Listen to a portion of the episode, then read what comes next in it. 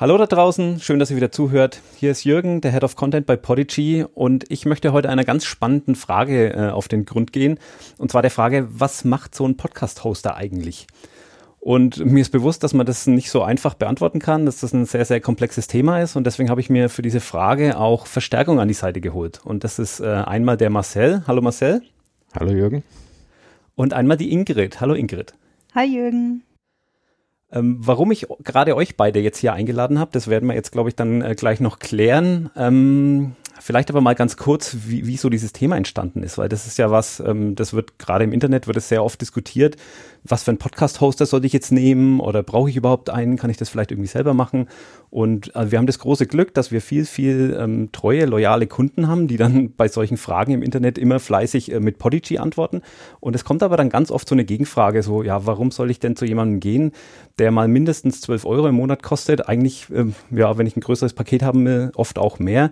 Und es gibt ja auch Dienste, die gar nichts kosten oder viel weniger.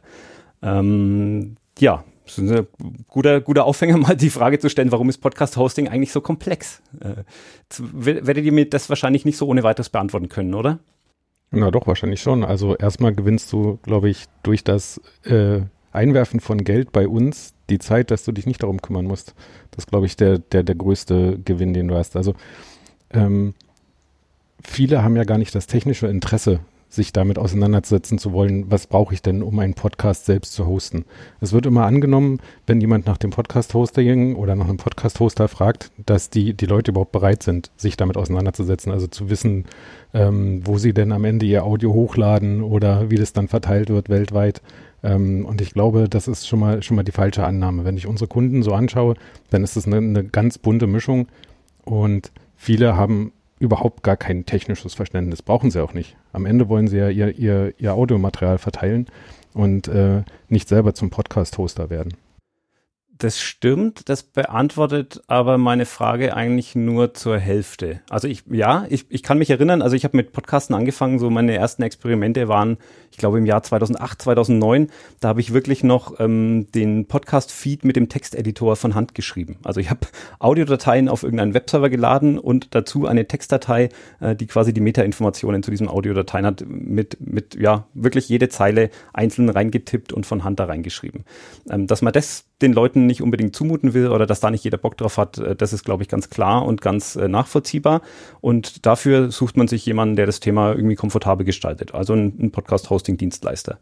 Das erklärt aber immer noch nicht so ganz, warum es da dann so große Preisunterschiede gibt oder auch so große Unterschiede im, im Leistungsumfang. Und ähm, ich glaube, um das Thema wirklich vollumfassend aufzurollen, können wir mal bei dem Thema ähm, Hosting ganz allgemein anfangen. Also bei dem ähm, man braucht ja irgendwo im Internet einen Server, wo man Audiodateien ablegt für einen Podcast. Das ist mal so das Minimum, richtig? Genau. Und ähm, ich glaube, dass man da oft gar nicht so richtig das Gefühl dafür hat, was da eigentlich für, für Daten und für Datentransfermengen irgendwie zustande kommen können bei einem, bei einem Podcast. Ähm, das ist jetzt ein bisschen gemein zu fragen, äh, weil ich euch nicht auf die Frage vorbereitet habe.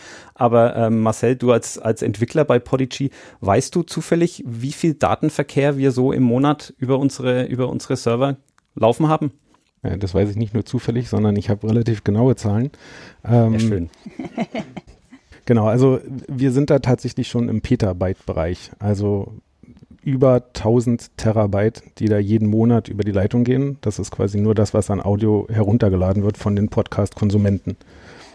Und ähm, du kannst das ja eigentlich selber, selber auch relativ einfach hochrechnen. Also ich habe mal geschaut, die letzte Folge von FeedDive, da hat die MP3-Version, also nur, nur die kodierte Folge sozusagen am Ende, die hat 60 Megabyte Größe. Wenn die jetzt 100 Mal runtergeladen wird, dann sind das schon 6 Gigabyte, die dein Hoster ähm, über die Leitung irgendwie pumpen muss. Und das wahrscheinlich auch an verschiedene Orte ähm, auf der Welt, je nachdem, wo deine Zuhörer sitzen.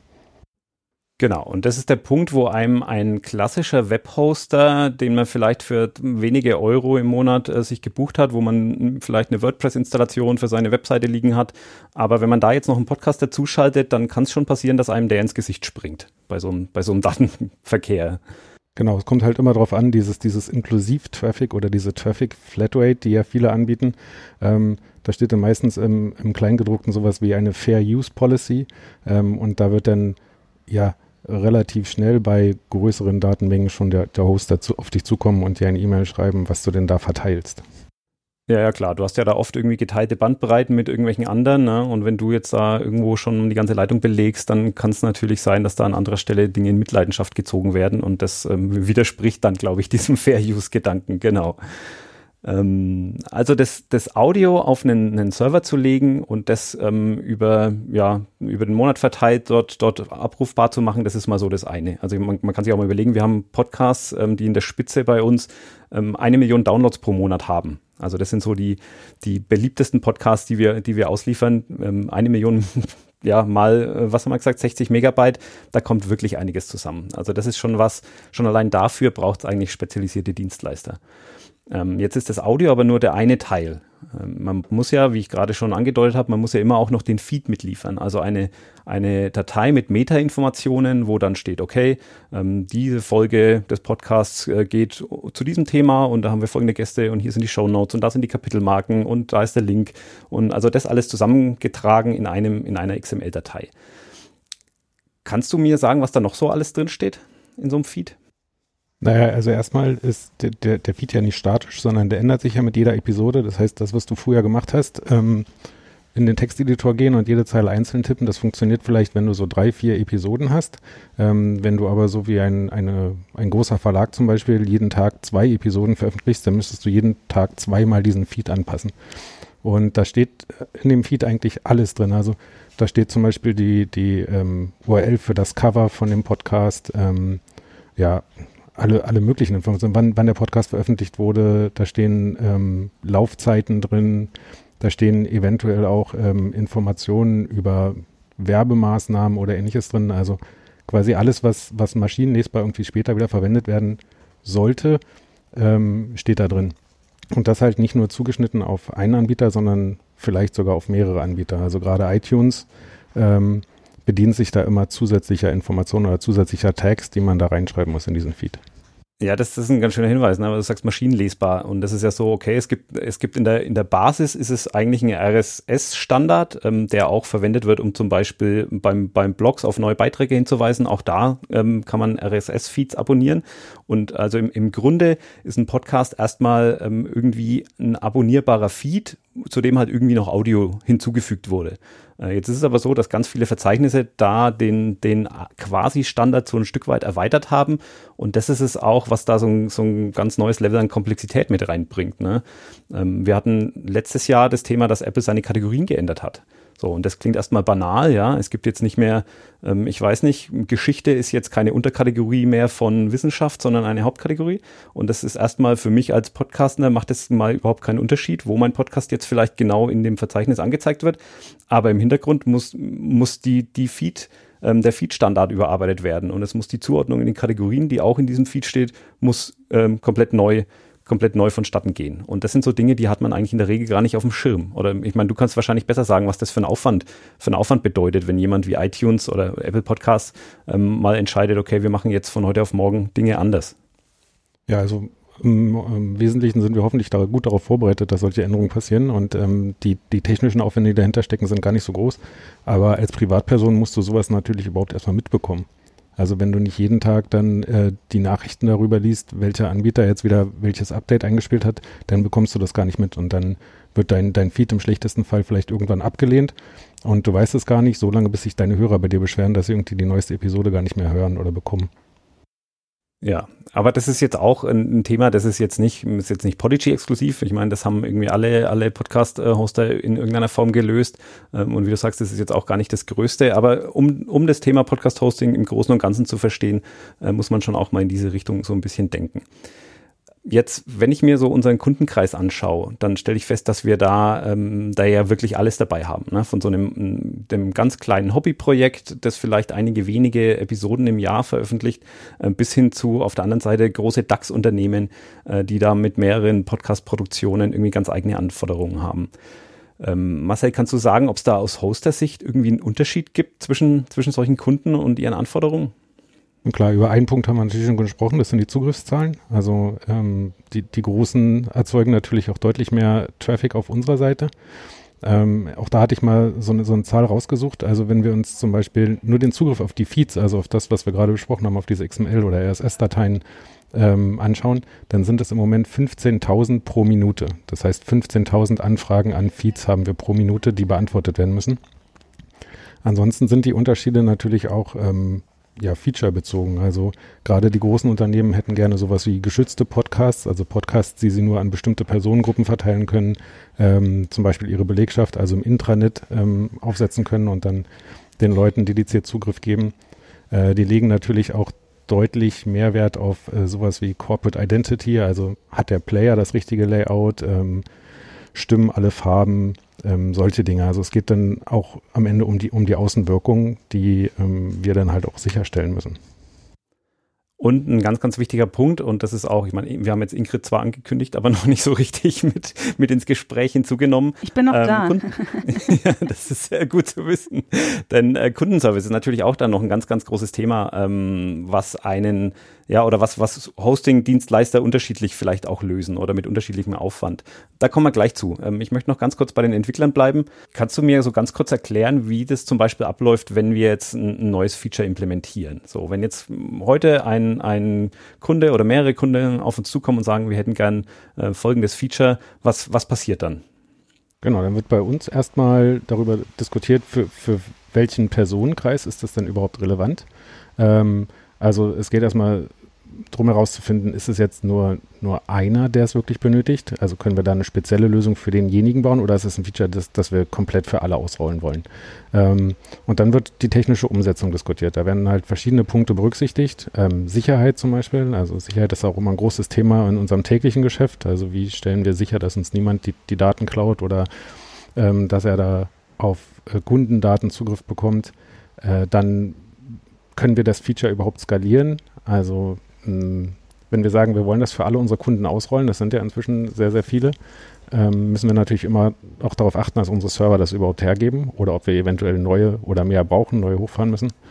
Ähm, und dann wird es halt implementiert durch ein oder zwei oder mehrere Personen. Das kommt dann immer darauf an, ob das Feature das zum Beispiel das, das User Interface betrifft. Ähm, vielleicht halten wir sogar Rücksprache mit dem, mit dem Support vorher schon und fragen, wie viele Leute hatten denn dazu Anfragen oder wie viele Leute haben sich auch darüber beschwert? Wer wollte den Button lieber grün oder rot haben? Es sind äh, viele, viele Punkte, ähm, die man da berücksichtigen muss, bevor das Feature tatsächlich online geht. Wir versuchen das natürlich immer so schnell wie möglich. Ähm, das klappt halt nicht immer, äh, wenn die Features komplexer werden. Ja, ich meine, es gibt natürlich auch, ist auch eine fiese Frage, weil es ist natürlich ein Unterschied, ob ich jetzt ähm, eine Rückmeldung bekomme, wie, oh, dieser Button hier stört mich oder den verstehe ich nicht, kann man den vielleicht irgendwie anders einfärben oder anders benennen. Ähm, das wäre ja so eine relativ kleine Interface-Überarbeitung, die man vielleicht mal so äh, schnell irgendwie im laufenden Betrieb lösen kann. Und auf der anderen Seite geht es darum, irgendwie eine komplexe ähm, technische Lösung zur Vermarktung äh, irgendwie einzuführen, die, die Monate Entwicklungszeit frisst und wo auch dann irgendwie eine, eine Beta-Testphase irgendwie gebraucht wird und wo eigentlich ganz viele ganz viele ähm, ganz lange damit beschäftigt sind. So, das ist natürlich auch nochmal ein großer Unterschied. Aber was ich ganz schön finde, ist auch der Punkt, wo du gesagt hast, ähm, wir machen sowas auch für, für einzelne Kunden unter Umständen möglich. Ne? Also auch das ist eine, äh, eine unserer Dienstleistungen, ähm, wenn, wenn wir irgendwo Potenzial sehen für eine Idee und wenn ein Kunde da entsprechend natürlich auch ähm, gute Argumente hat in finanzieller Hinsicht, dann reißen wir uns mitunter auch ein Bein aus, um wirklich mal für einzelne Kunden Dinge möglich zu machen, die sonst eigentlich jetzt gar nicht äh, für die Allgemeinheit interessant sind. Ja, das mit der finanzieller, also mit dem finanziellen Hintergrund würde ich sogar, vielleicht sogar, ja, keine Ahnung, als, als äh, zweitrangig betrachten, sondern vielmehr ähm, ist es halt wirklich eine, eine sehr gute Idee die der, die der Kunde da oder mit der der Kunde da auf uns zukommt. Und es ist eine Idee, die wir tatsächlich für alle Kunden umsetzen können. Dann wird es natürlich ähm, auch ohne, dass da jemand was für bezahlt, umgesetzt. Genau, dann ist es natürlich auch nochmal, das ist vielleicht auch nochmal schön, das zu erklären, so unseren, unser typischer Entwicklungszyklus, wie der normalerweise läuft. Also der ist ja so, dass irgendwann mal einer mit, mit so einer Idee kommt, ähm, sei es jetzt intern oder extern, und dass wir dann ähm, versuchen, das für möglichst ähm, einen ausgewählten Kundenkreis, für den das am relevantesten ist, ähm, erstmal umzusetzen und mit dem, naja, so zumindest annähernd zu perfektionieren, bevor es dann so nach und nach äh, für die Allgemeinheit ähm, freigegeben wird und auch in die anderen Pakete wandert. Also auch ohne, dass man dann einen Aufpreis zahlen muss, irgendwann auch von, von weiteren Features profitiert. Genau, es liegt ja so ein bisschen in der Natur der Sache, dass wir weniger Professional-Kunden haben als viel mehr ähm, Kunden, die, die, die zum Beispiel einen Basic-Plan haben. Und da bietet sich dann natürlich immer an, ein Feature erst für unsere Professional-Kunden zur Verfügung zu stellen, weil einfach die Nutzergruppe kleiner ist und weil die auch eher bereit sind, überhaupt Feedback zu geben. Also ich glaube, viele unserer Kunden wissen gar nicht, dass sie wirklich direkt zu uns Kontakt aufnehmen können über den Support oder ähm, über die Webseite und dass wir halt das Feedback auch lesen. Ja, äh, das und versuchen darauf zu reagieren. Aus, ausbreiten. Nein, aber nee, da, hat, da hat Marcel total recht, weil also ich schreibe total oft den Kunden, danke für euer Feedback, ich gebe das weiter und das klingt immer total oberflächlich, als würde ich das gar nicht weitergeben, aber ich gebe es wirklich weiter. Also alles, alles, was äh, Kunden und Kundinnen schreiben mit, mit, mit Features, die sie gerne hätten oder das hätten sie gerne ändern, ich, ich notiere das alles dann beschreib doch du mal, wie dein, wie dein Alltag so aussieht oder wie, wie du vielleicht, ähm, wie dein Verständnis von gutem Kundenservice ist. Du jetzt als unser Repräsentant für das Thema ähm, Customer Support. Ja, wie sieht der Kundensupport aus? Also, wir haben ja verschiedenen Support und äh, der Hauptteil läuft schriftlich ab. Das heißt, wenn jemand irgendwie eine Frage hat oder ein Problem, dann kann man ja im Konto gibt's immer so diese, diese Hilfeartikel und da gibt's auch ein Feld, das man uns kontaktieren kann. Und äh, wenn die Kunden dann da etwas reinschreiben, eine Frage oder ein Problem, dann kommt es bei uns an und dann schauen wir uns das an. Und ähm, am besten ist immer, wenn die Probleme auch konkretisiert werden und nicht nur Hilfe, das geht nicht. Dann ist immer so, okay, ich schaue mal und versuche zu finden, was das Problem ist. Aber toll ist immer schon, wenn da schon steht, was genau das Problem ist. Ja, manchmal kann man da ein bisschen raten, weil man natürlich irgendwie auch irgendwann mit der Zeit so ein Gespür dafür entwickelt, ne, welche Art von, welche Art von Kunden und Kundinnen vielleicht welche Art von Probleme haben könnte. Aber natürlich hilft es, äh, wenn da konkret Feedback gegeben wird. Ähm, zumal da ja, und das ist, glaube ich, auch so ein Thema, das vielleicht viele gar nicht gar nicht erwarten, aber wenn man so einen Hilfe-Button drückt und da so ein Chatfenster ausfüllt, ähm, da kommt dann irgendwie kein, kein Bot um die Ecke und ähm, postet irgendwie drei Hilfeartikel, sondern das ist dann tatsächlich irgendwo äh, jemand im Hintergrund, der sich das, der sich das anschaut, durchliest und versucht, möglichst schnell eine Lösung dafür zu finden. Ja, wir sind richtige Menschen. Wir sind keine Roboter. Wirklich. Also ich glaube, dass diese Hilfeartikel, die kann man ja so durchstöbern und, und ähm, Stichpunkte eingeben und hoffen, dass vielleicht etwas kommt, was dir genau hilft in der Situation. Aber alles, was man dann wirklich konkret aufschreibt, geht an uns und wir schauen uns das alles an. Warum dauert es manchmal, bis ich da eine Antwort kriege? Auch eine fiese Frage. ist, das, ist das noch eine Frage oder ist das schon Kritik, Jürgen? nein, nein, nein. Ich möchte nur, dass du den, dass du den, den Prozess im Hintergrund äh, transparent machst. Es ja. ist ja oft so, dass du Themen zwar klar mit deiner Erfahrung und mit der Erfahrung, ähm, dem Problem anderer Kunden Dinge relativ schnell auch beantworten kannst, aber Nichtsdestotrotz kommen ja Anfragen, wo wirklich ähm, vielleicht die Technik nicht so funktioniert, wie sie funktionieren sollte. Und was passiert dann? Ja klar, es gibt ganz unterschiedliche Anfragen. Also manchmal äh, ähm, ist es wirklich einfach, äh, einfach nur ein Problem, wo ich weiß, ah, da muss ich einfach nur einen Klick setzen oder einen Buchstaben ändern oder einfach nur auf eine Kleinigkeit hinweisen. Das ist jetzt alles ein bisschen unkonkret, aber mir fällt gerade spontan nichts ein. Aber einfach diese Sachen, wo du weißt, ah, ich weiß genau, was ich jetzt machen muss und hab's geändert und ähm, alles läuft wieder. Und dann gibt's ähm, die Anfragen, wo ich erstmal gucken muss, okay, was ist denn das Problem? Ah, du wirst nicht bei Spotify gelistet. Ja, woran liegt's denn? Ähm, woran liegt es genau? Hast du die Verbindung hergestellt? Ähm, warst du vielleicht, bevor du bei zu Podigy gekommen bist, schon bei Spotify und ich muss das jetzt nochmal einrichten? Oder ähm, hast du aus Versehen deine Subdomain geändert und dein ganzer RRS-Feed, den wir ja gerade ausführlich besprochen haben, ändert sich und das muss jetzt alles mal aktualisiert werden. Das sind dann so Sachen, wo ich mich einfach dann auf die Suche begebe und ich stelle mir das immer so vor, wie so ein, wie so Kartons. Und dann schaue ich immer in die Kartons und suche nach Antworten. Und wenn ich dann nicht mehr weiter weiß, dann ähm, frage ich Marcel oder jemand anderen. Und ich stelle mir immer, ich stelle mir immer vor, dass die Entwickler mit einfach mit den ja profunden IT-Kenntnissen, ich stelle mir jetzt mal vor, dass sie dann in so einen Schrank gehen nach Narnia und dann gehen sie durch die Tür durch und dann sehen sie die ganze Welt, aber alles ist in Code und äh, und deswegen dauert es manchmal länger. Marcel, kannst du dieses Bild, äh, dieses Bild so auch äh, unterstreichen oder wie, wie ist das aus deiner Sicht? Ich finde den Narnia-Vergleich sehr schön, ja. Also immer wenn ich in meinen Code gucke, dann sehe ich lauter Löwen, die da rumkämpfen und ich weiß gar nicht, was das da bei Narnia gab. Ähm, ja, es ist schon, ist schon, schon ähnlich. Wir, wir haben halt einfach einen, einen anderen Fokus. Ähm, wir sind vielleicht nicht so gut darin, mit Kunden zu kommunizieren oder da ähm, die notwendige, das, das notwendige Feingefühl manchmal an den Tag zu legen, weil wir wahrscheinlich schon als keine Ahnung, ich weiß nicht, ob das ist wahrscheinlich ein ganz großes Klischee und Vorurteil, aber wir als ITler sind vielleicht nicht ganz so emotional. Ähm, so hätte ich das jetzt nicht formuliert, aber es ist halt einfach auch nicht ähm, euer Spezialgebiet. So, es ist, genau. ihr seid einfach nicht in der Richtung geschult und ausgebildet und es erwartet auch keiner von euch. Also darum, darum geht es ja nicht. Ne? Ähm, von euch wird anderes erwartet. Genau, aber am Ende ist es so, dass wir den, den Fehler dann halt auch erstmal anschauen, versuchen den bei uns auf unseren Entwicklungssystemen zu reproduzieren. Äh, wenn das klappt, dann ist es halt sehr oft sehr einfach, weil dann können wir wirklich in den, in den Code schauen und schauen, an welcher Stelle es hakt.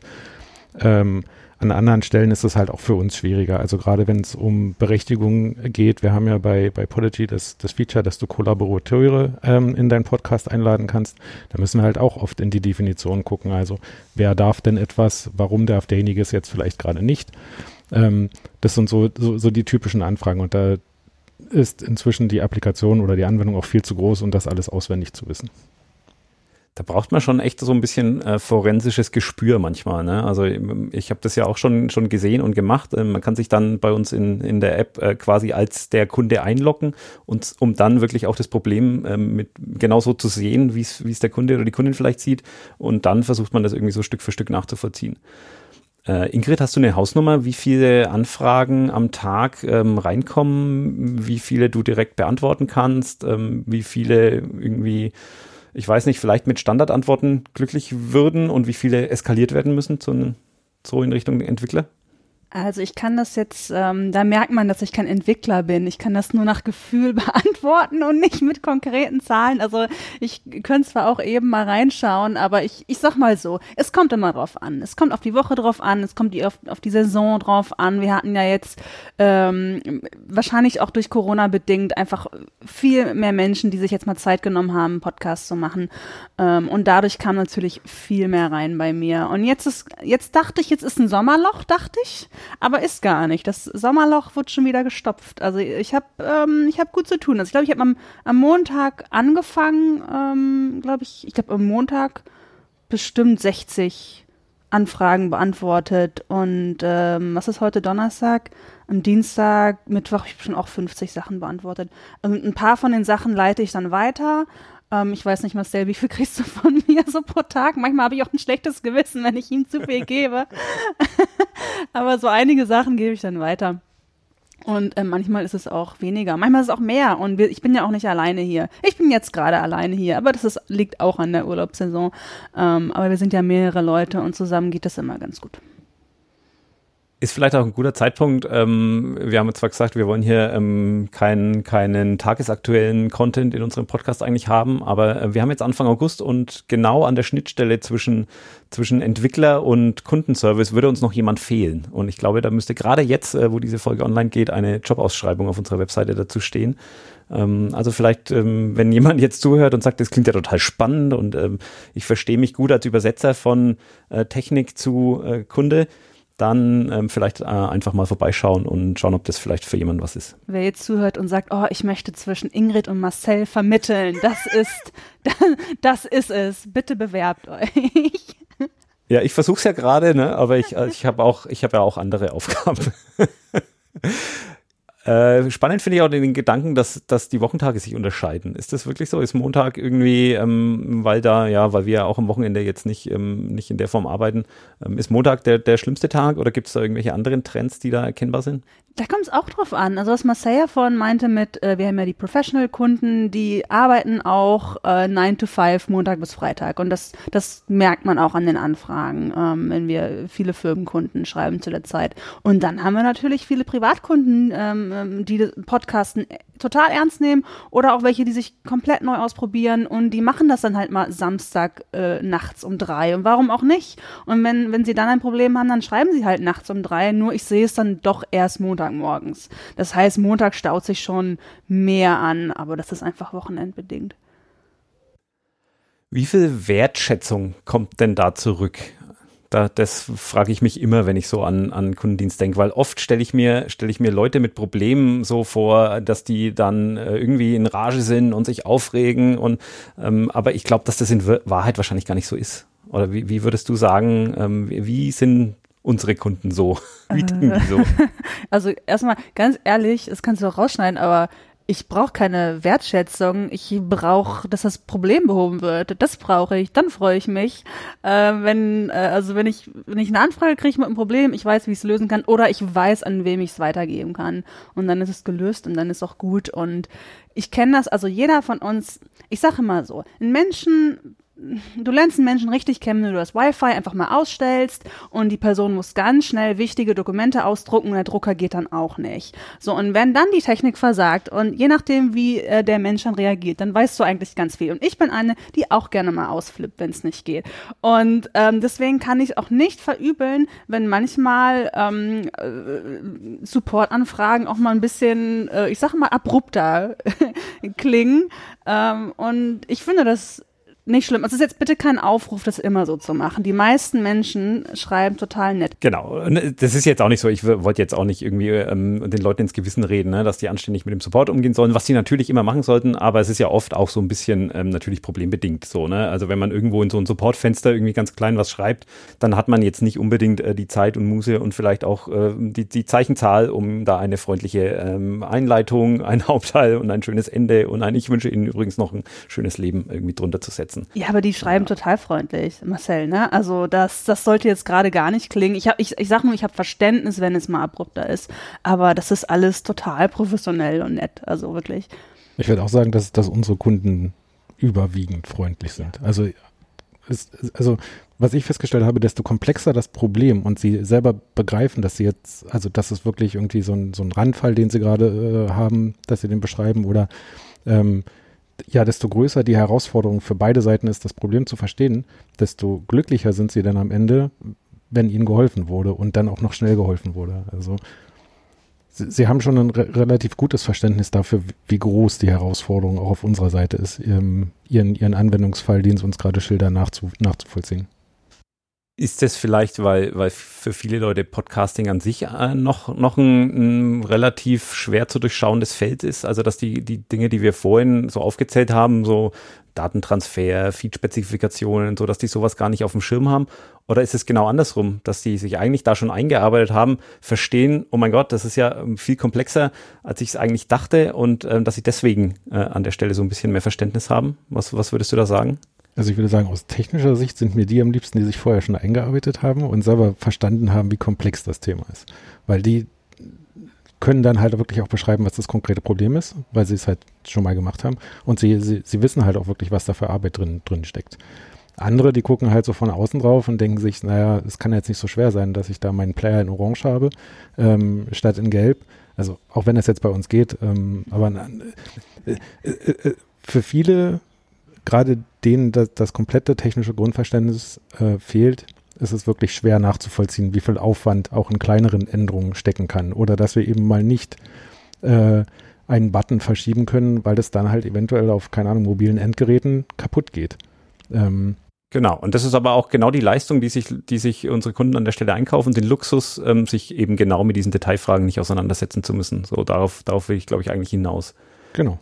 Ich glaube, es ist halt auch ein Phänomen äh, unserer Zeit, einfach, dass wir umgeben sind von komplexer Technik und alle, die halt nicht irgendwie IT studiert haben, ähm, sitzen halt manchmal vor Problemen und, und, fragen sich, warum geht es nicht? Ich verstehe nichts mehr äh, und da zu helfen, ja. ist halt, glaube ich, auch eine wichtige Schnittstelle einfach. Ich würde sogar noch ja, einen Schritt stimmt. weitergehen und sagen, dass diese, diese komplexe Technik, die soll halt heutzutage für jeden funktionieren mhm. und nicht mehr nur für einen bestimmten für eine bestimmte Zielgruppe. Also früher waren es vielleicht die Admins, die mit dem Hosting zu tun hatten.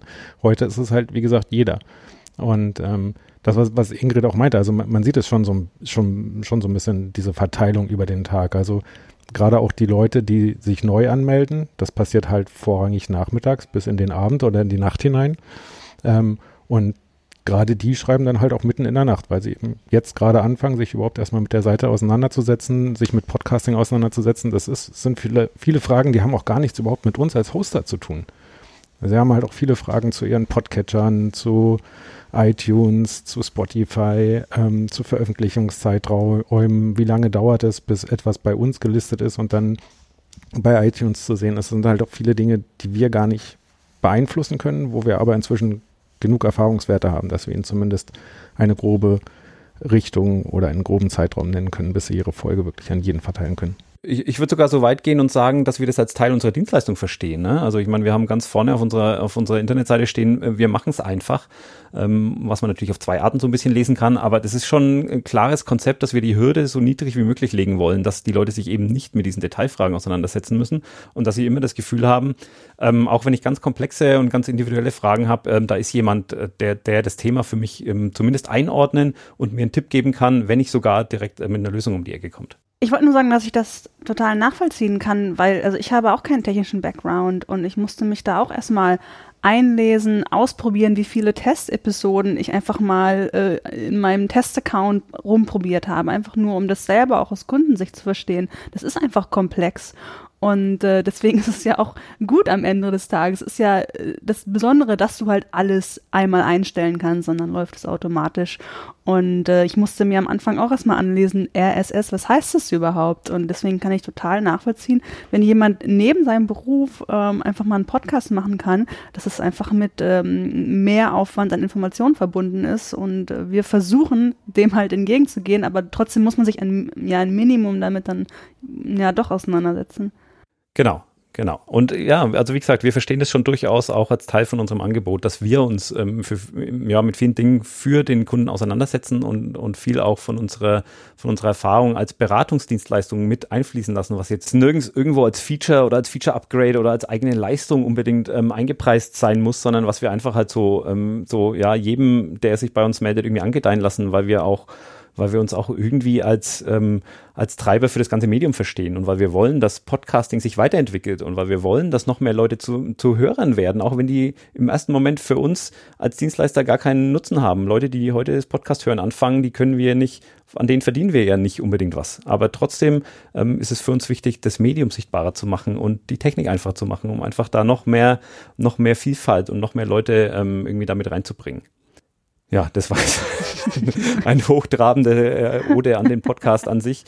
Ähm, aber das ist natürlich auch, da, das, darum geht's auch, oder da fließt auch viel Zeit rein. Ähm, wenn wir nämlich diesen Customer Service nehmen und mal ähm, dann aus der Ferne so ein bisschen betrachten und sehen, okay, da kommen jetzt im Monat so und so viele Anfragen rein äh, zu genau der einen Fragestellung, dann gehen wir natürlich her und hinterfragen diese eine Fragestellung und schauen, ob wir das nicht einfacher machen können. Ja.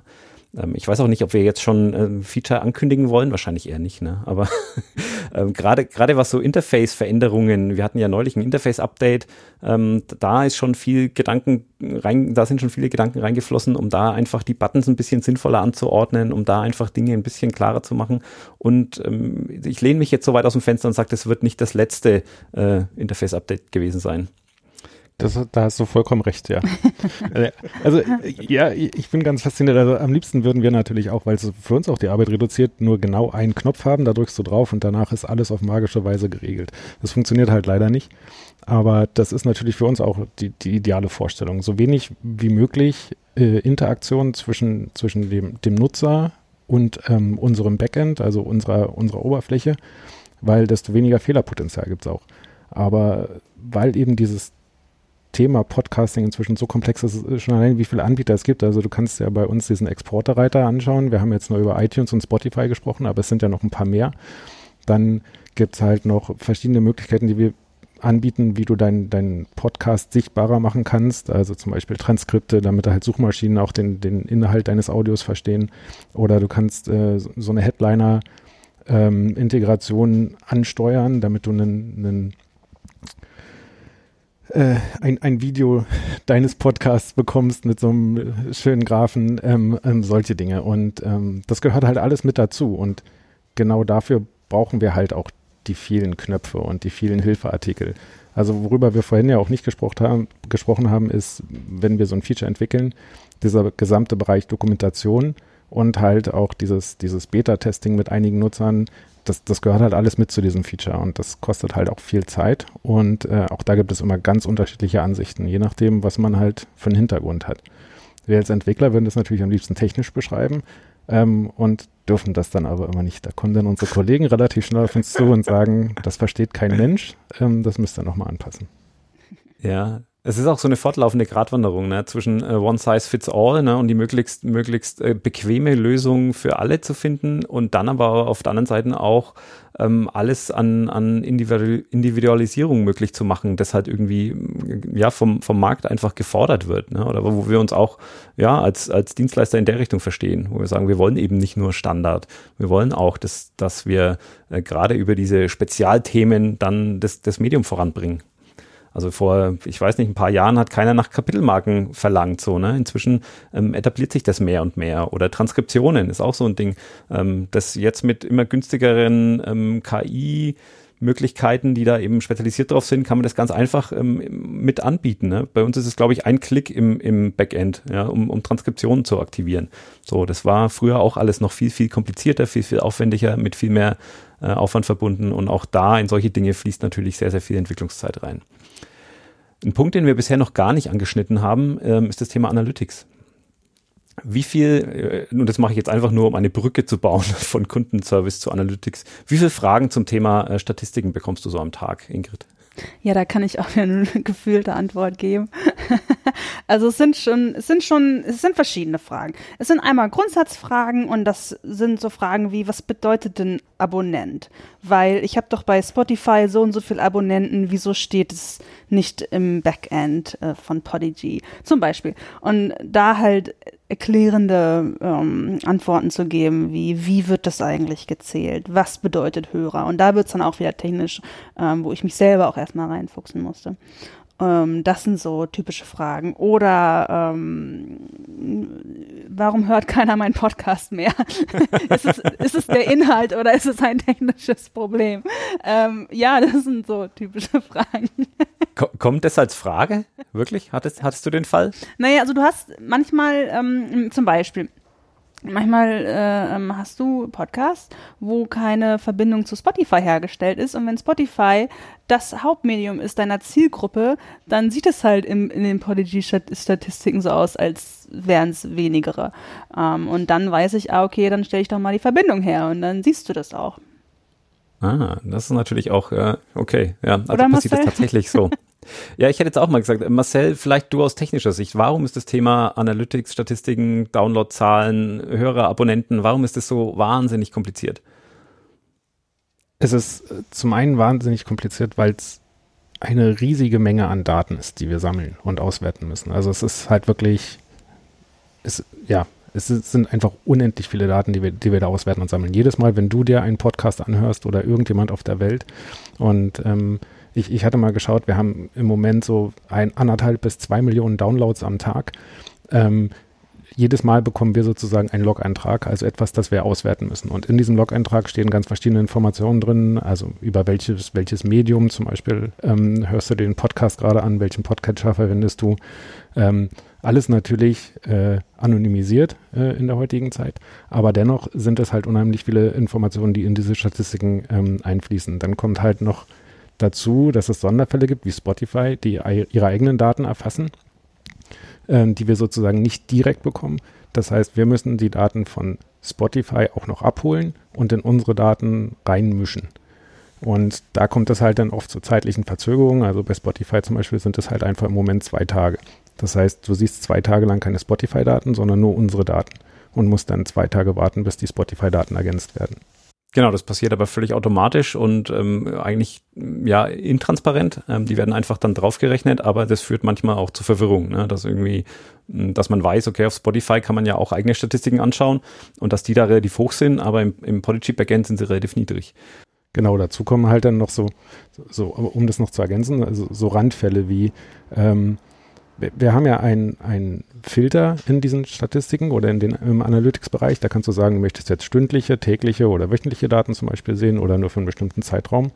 Und da gibt es dann halt immer ähm, zeitliche Überschneidungen. Also wenn jemand um, keine Ahnung, 11.58 Uhr anfängt, den Podcast zu hören und damit um 12.13 Uhr ist, wann wird er dann als Hörer gezählt? Um 11 oder um 12? Ähm, so solche Sachen. Und deswegen ähm, ist, also es liegt halt einfach in der Natur der Sache, dass die Statistiken hochkomplex sind.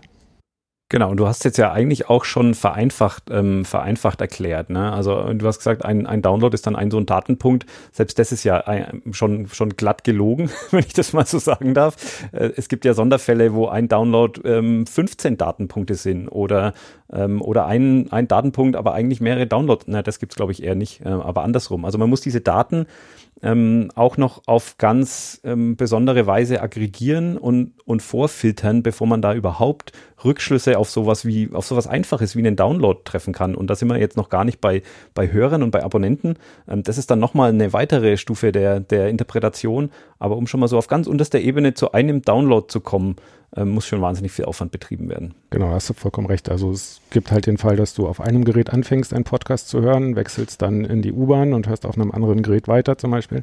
Ähm, und außerdem ist es halt auch so, dass du ja, wenn du einen Podcast dir auf deinem, keine Ahnung, Smartphone zum Beispiel anhörst, dann lädt dein Smartphone nicht die gesamte Episode runter, sondern in mehreren Abschnitten. Und diese Abschnitte sind eben diese Datenpunkte, die du gerade erwähnt hast, und die müssen wir natürlich auch erstmal zusammenfassen. Das heißt, wir haben da nicht nur diese anderthalb oder zwei Millionen Einträge am Tag, sondern deutlich mehr. Ich lerne gerade dazu. ja, ja, du solltest mal so ein White Paper zu dem Thema lesen. Äh, wir haben ja mal unseren eigenen äh, Statistik-Standardisierungsvorschlag erarbeitet. Ähm, da habe ich mich dann auch mal sehr eingehend mit dem Thema beschäftigt und viel, viel dazugelernt. Das ist auch mal sicherlich eine eigene Folge. Also da müssen wir jetzt gar nicht noch weiter ins Detail gehen. Ich will nur an der Stelle auch hier klar machen, ne, was da eigentlich, was da eigentlich dahinter steckt ne, und warum, warum Zahlen ähm, vielleicht nicht wie, wie, wie drücke ich das jetzt sehr vorsichtig aus. Ähm, man, man, kann sich schon auf die Zahlen verlassen. Also wir haben inzwischen Techniken gefunden, die, die sehr, sehr gut funktionieren, die sehr, sehr gut vergleichbar sind, die sehr, sehr transparent und logisch sind, aber die jetzt nicht zwangsläufig eins zu eins ähm, die, die wirkliche Welt abbilden. So, das muss einem klar sein. Und ich glaube, jeder, der das Thema ähm, wie man auf Webservern vielleicht auch Besucher misst und, und Seitenaufrufe versus Besucher. Auch da hat man genau die gleichen Probleme, ähm, dass man eigentlich Dinge nicht eins zu eins aus der echten Welt in die Statistik äh, übertragen kann und andersrum, sondern dass man immer irgendwie Rückschlüsse und Annahmen ähm, treffen muss. Genau, und ich glaube, eins der großen Probleme ist auch nur, weil unsere Zahlen stimmen, heißt es noch lange nicht, dass unsere Nutzer sie glauben.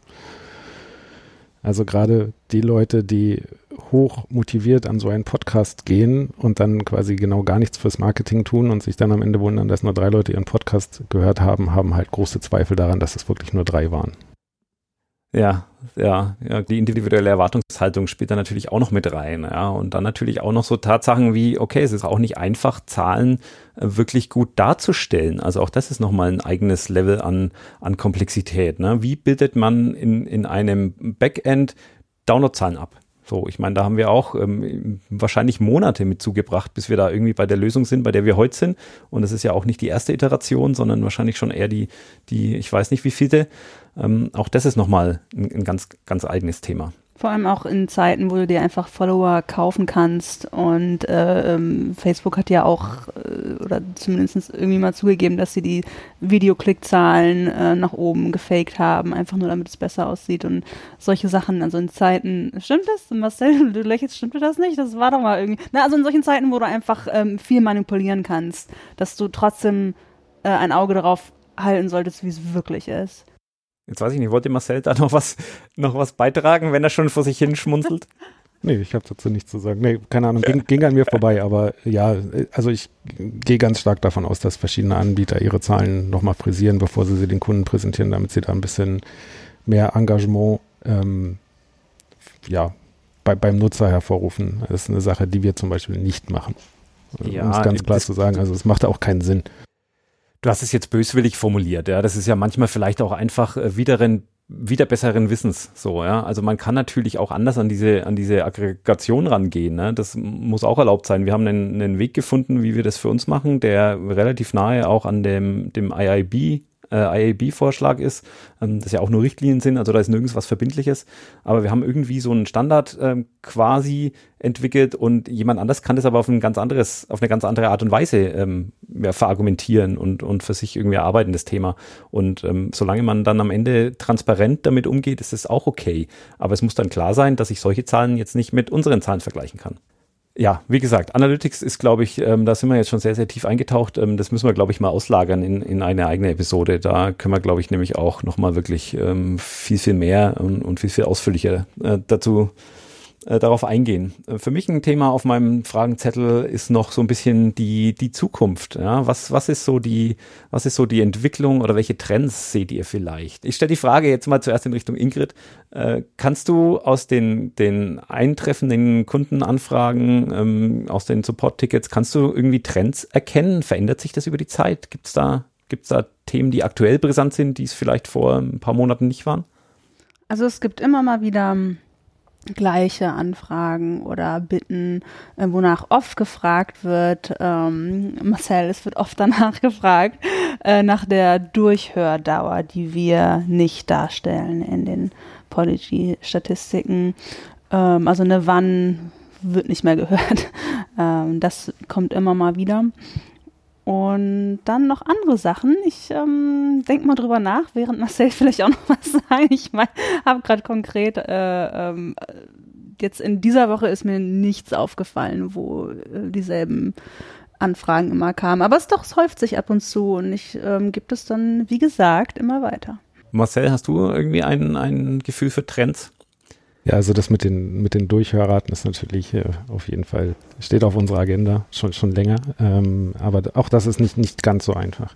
Ähm, ansonsten, also für uns ist wahrscheinlich die größte Herausforderung, mit den, mit der wachsenden Datenmenge klarzukommen. Also es, dadurch, dass wir halt mehr Kunden haben, haben wir halt immer mehr Daten.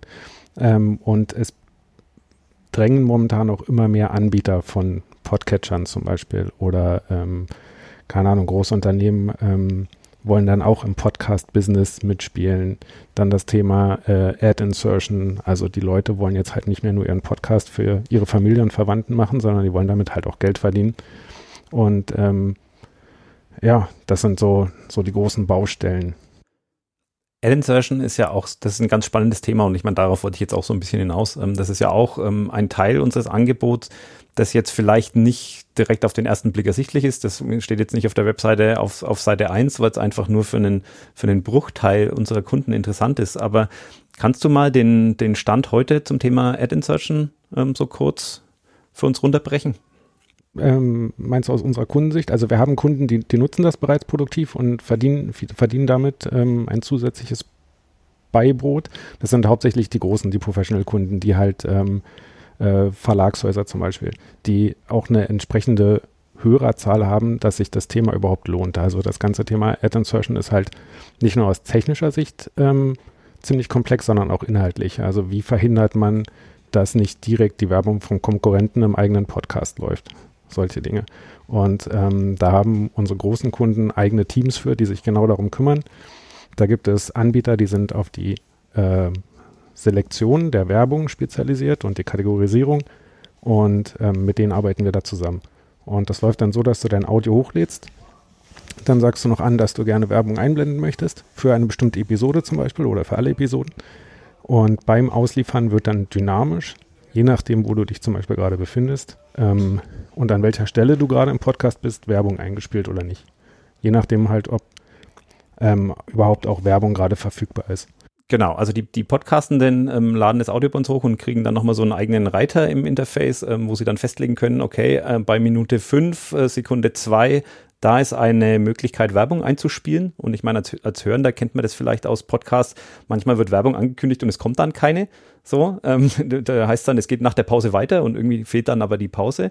Das ist genau so ein Phänomen, ne? ähm, dass dann eben im Hintergrund über, über dynamische, irgendwelche dynamischen Prozesse entschieden wird, ob Werbung eingespielt wird, jetzt gerade in diesem speziellen Fall ähm, oder eben gerade nicht. Also, oder, oder auch welche im Zweifelsfall. Ne? Also das, das kann im Hintergrund komplett dynamisch ablaufen. Genau, das hängt halt davon ab, ob du für die Zielgruppe als Hörer gerade relevant bist, also an, anhand deiner Daten, die du, die du uns gegeben hast, ähm, oder ob überhaupt in diesem, ich, ich nenne es jetzt mal Marktplatz, ob in diesem Marktplatz noch weitere ähm, Werbungen, die ausgespielt werden sollen, verfügbar sind. Und da jetzt vielleicht auch so ganz kurz vielleicht der, der Stand der Dinge, also die, die Technik zu diesem ganzen Thema, ähm, da wirklich im, im, im Moment des Downloads Werbung mit in die, in die Audiodatei mit einzubringen, das ist im Grunde ja alles gelöst. Also das bieten wir auch aktiv an. Und weil du jetzt gerade sagst, Marktplatz, ich meine, ähm, wir müssen natürlich jetzt sehr vorsichtig sein, was wir irgendwie hier versprechen und in Aussicht stellen. Aber ähm, zumindest diese ganzen, diese ganzen Prozesse, die da rum ähm, angesiedelt sind, wo du jetzt sagst, das ist eher so inhaltlich, ja, oder eher vertraglich vielleicht, oder eher, eher vom Ablauf her, oder eher, eher der Weg, wie sich ähm, auf der einen Seite ähm, Content-Produzenten und auf der anderen Seite Werbetreibende irgendwie finden, um überhaupt über, über Werbung ins Gespräch zu kommen. Ähm, an all diesen Themen sind wir natürlich sehr stark interessiert, äh, da in der Zukunft auch einfachere Lösungen anbieten zu können. Ich hoffe, das habe ich jetzt äh, sehr unverbindlich formuliert. Du, du bist ja im Marketing und entscheidest Kein das. Kommentar. Doch, wir, wir, wir arbeiten ähm, unter Hochdruck dran. Also es sind genau diese Themen, die uns, die uns momentan beschäftigen. Ja, also das ist eins der, der spannendsten Themen für die, für die nächsten Monate und Jahre sicherlich. Ne? Also das, das Thema Werbung und Werbevermittlung und Werbeausspielung ähm, einfacher zu machen und auch hier, und das ist ja der Ansatz für alles, ähm, auch hier das Thema insgesamt zugänglicher zu machen. Also momentan ist es einfach nur relevant für einen kleinen Prozentsatz an, an Leuten, weil einfach viel Aufwand, viel Verhandlung, äh, viel Technik notwendig ist und das kann nicht jeder leisten. Aber man könnte sich ja durchaus vorstellen, dass wenn die, die Prozesse dafür einfacher werden, die Technik einfacher werden, wenn man die Leute einfacher an einen Tisch bringt, ähm, dass dann das Thema auch zugänglicher ist für vielleicht Leute mit mittlerer Reichweite und ultimativ vielleicht sogar für Leute mit ganz kleiner Reichweite. Genau, wenn sich viele Podcasts, die sehr klein sind, zusammenschließen, dann sind es halt auch eine große Menge und damit kriegst du natürlich auch die großen Werbekunden wieder, wieder ins Haus. Aber ich denke, die, dieses ganze Thema äh, Ad Insertion und äh, Analytics, das ist, das gehört zusammen. Also du willst diese Ad Insertion erst machen, wenn du die Analytics ähm, auch hast und überhaupt was über deine, deine Zielgruppe weißt und weißt, wie oft sie den, den Download runterladen. Und ja, deswegen sind das die beiden großen Baustellen, an denen wir eigentlich immer arbeiten ist ein, ist ein ganz wichtiger Punkt, ja. Und äh, deswegen ist auch der Grund, warum wir jetzt heute über, über Ad-Insertion uns Gedanken machen oder sprechen oder auch irgendwie die Themen treiben, weil das Thema Analytics, ich will jetzt nicht sagen gelöst ist, aber da haben wir zumindest jetzt einen Stand erreicht, äh, wo wir sagen, okay, das, das Thema ist solide, so, das ist funktioniert, das können wir verargumentieren, so, das können wir den Leuten, denen können wir unsere Zahlen erklären, ähm, das verstehen die Leute jetzt auch und ähm, wir haben sogar jetzt auch den mit der IAB, um da nochmal darauf hinzuweisen, jetzt zumindest so den, den Zustand, dass Zahlen irgendwie auch anfangen, anbieterübergreifend vergleichbar zu werden. Das ist sicherlich nicht flächen, flächendeckend, aber es kann durchaus sein, dass du von, von uns Zahlen ähm, nehmen kannst und mit Zahlen von einem anderen Anbieter vergleichen kannst und die sind wirklich auch so, dass du sagen, okay, hier mehr, hier weniger, die kannst du wirklich nebeneinander legen und irgendwas ab, ablesen daraus. Ähm, das war auch ein weiter Weg bis dahin. Also das ähm, ist auch vielleicht nicht jedem, nicht jedem so ganz, muss auch nicht jedem bewusst sein, aber da ist auch viel Entwicklung drin.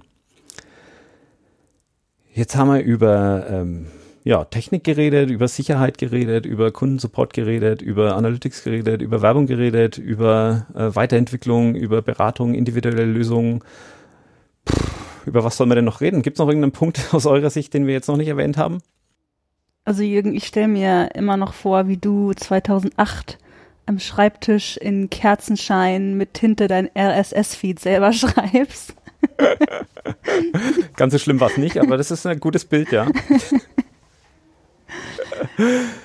Ich habe nicht Vielleicht dann noch nach Narnia. du musst zurück nach Narnia. Dann glaube ich, können wir zu unserem Standard-Rausschmeißer äh, übergehen, ähm, wo ihr doch bitte mal eure Smartphones rausnimmt und mal euren Podcatcher öffnet und mir sagt, was da gerade läuft und äh, was da vielleicht als nächstes läuft. Und ja, wenn es eine Empfehlung ist, äh, könnt ihr auch gerne dazu ein paar Worte verlieren. Ich, und wenn ihr dann einen Moment für braucht, kann ich auch gerne anfangen. Okay, fang mal an. Aber ich, also gerade, und das habe ich jetzt nicht so hingedreht, das ist gerade aber wirklich ein Podcast, den ich, den ich ähm, binge, wie man so schön sagt, ähm, Wind of Change. Sagt euch das was? Das Lied. Das Lied, ja. Also es ist tatsächlich ein Podcast über das Lied. Und zwar ähm, ist es eine, eine, sehr, sehr aufwendige amerikanische Produktion von einem Journalisten, der, ich glaube, Jahre damit zugebracht hat, einem Gerücht nachzugehen, das er von einem CIA-Agent erfahren hat. Und zwar hat ihm mal eins, das war ein Bekannter von ihm, glaube ich, und der hat ihm mal erzählt, dass eigentlich die CIA hinter dem Lied äh, Wind of Change von den Scorpions steckt und dass eigentlich das ein, ein, ähm, ein Propaganda-Lied äh, ist, das seine Wurzeln in der CIA hat. So, das klingt komplett absurd und du wirst auch im Internet nicht viel dazu finden. Aber dieser eine Journalist, der ist jetzt hergegangen und hat wirklich über Monate und Jahre äh, jeden Stein umgedreht, um diesem Gerücht nachzugehen. Und es ist ein fantastischer Podcast daraus entstanden, den ich jedem, der ein bisschen was für, für Spionagegeschichten, für, äh, auch für Rockmusik, ähm, ja, für irgendwas in der Richtung übrig hat, den ich jedem wirklich nur ins, ans Herz legen kann. Und tatsächlich höre ich gerade Episode 6. Ich glaube, es sind in der, äh, in der, der einen Staffel, die es gibt, acht Episoden und Episode 7 ist das, was als nächstes in meinem Podcatcher kommt. Also habe ich nur eine Empfehlung heute. Ja, bei mir ist die, die, die Liste der, der Sendungen momentan sehr unaufgeräumt, weil ich doch recht viele unserer Kundenpodcasts inzwischen abonniert habe. Äh, die du auch gerne empfehlen darfst? Ja, ähm, ich, ich, muss ehrlich gesehen, äh, gestehen, dass ich nicht die Zeit habe, sie alle zu hören, sondern meistens geht es eher darum, dass sie äh, irgendwelche technischen Probleme bei der Veröffentlichung auf äh, iTunes oder anderen Podcatchern haben. Aber ähm, meine, meine ja, keine Ahnung, meine, meine persönliche Playlist besteht eigentlich eher äh, gerade morgens aus diesen ganzen äh, Comedy-Podcasts, also sowas wie, keine Ahnung, Baywatch Berlin, Gemischtes Hack, äh, Alle Wege führen nach Ruhm. Ähm, das sind so, das ist so mein, mein Wachwerden. Ähm, und wenn ich dann wach bin oder meistens auf dem, auf dem Heimweg, ähm, höre ich sehr gerne Soft Skills Engineering heißt der Podcast. Ähm, ich weiß gar nicht, wer genau da das produziert. Das sind jedenfalls zwei Herren, die setzen sich halt zusammen und besprechen äh, die täglichen Probleme, die man so als Entwickler hat. Und zwar nicht ähm, auf den Code bezogen, sondern vielmehr um die ganzen Prozesse, die drumherum sind. Die bekommen sehr viel Leserpost und nehmen sich dann immer zwei oder manchmal auch drei Themen raus oder drei Briefe raus ähm, und diskutieren einfach, wie man die lösen kann. Und das eigentlich Witzige daran ist, dass sie recht oft zu dem Schluss kommen, dass derjenige, der den Brief geschickt hat, äh, doch besser den Job wechseln sollte. Oder das zumindest das Unternehmen das klingt super spannend. Den muss ich mir, glaube ich, abonnieren. Das, äh, ich bin ja kein Entwickler, aber ich schnuppe immer gerne in so angeschlossene Themen rein und höre auch gerne sowas wie, wie Darknet Diaries oder, ähm, oder Cyber von Motherboard. Ähm, das klingt sehr spannend. Den werde ich auf jeden Fall mal ausprobieren. Die sind, die sind sehr realitätsnah. Also es ist wirklich äh, ganz oft hörst du morgens den Podcast oder abends den Podcast und hattest genau dieses Problem gestern oder wirst es morgen haben. Das ist schon, ja. Sehr gut. Danke für diese Empfehlung. Die nehme ich auf jeden Fall mit. Ja, jetzt kommt voll meine konservative Podcast-Antwort. Ich höre immer Deutschlandfunk Kultur und ich höre äh, insbesondere das Format Deutschlandfunk Kultur Interview. Die laden mehrmals am Tag äh, Folgen hoch und es sind immer ganz kurze Interviews, fünf bis zehn Minuten mit irgendwelchen Experten, ähm, die meistens gar keine Meinung vertreten, sondern einfach nur, also die vertreten schon ihre Meinung, aber es sind meistens ähm, ja Wissenschaftlerinnen, Experten, ähm, Autoren und äh, es geht immer um ein Thema und das höre ich mir immer gerne an, weil es wirklich auf den Punkt ist und ähm, schön interaktiv, ja. Und äh, keine Sorge, dafür muss man sich nicht entschuldigen. Man muss es gibt bei diesem Format nein, nein es, es, es, gibt hier keine, es gibt hier keine, ja doch, es gibt falsche Antworten, aber die, die, die gehören nicht dazu. Nein, ich, ich liebe das, ich höre das jeden Tag. Sehr schön. Dann danke ich euch beiden. Ähm, wir werden jetzt wieder abtauchen und dann in zwei Wochen wieder auftauchen mit einem neuen Thema. Ähm, ich hoffe, dass wir uns äh, und äh, die da draußen euch auch in Zukunft mal wieder hören, wenn wir vielleicht mal wieder ein Thema in eure Richtung besprechen wollen. Aber ähm, für den Moment mal vielen Dank und auf Wiederhören. Ihr dürft noch Tschüss sagen. Ach so, Tschüss. Tschüss.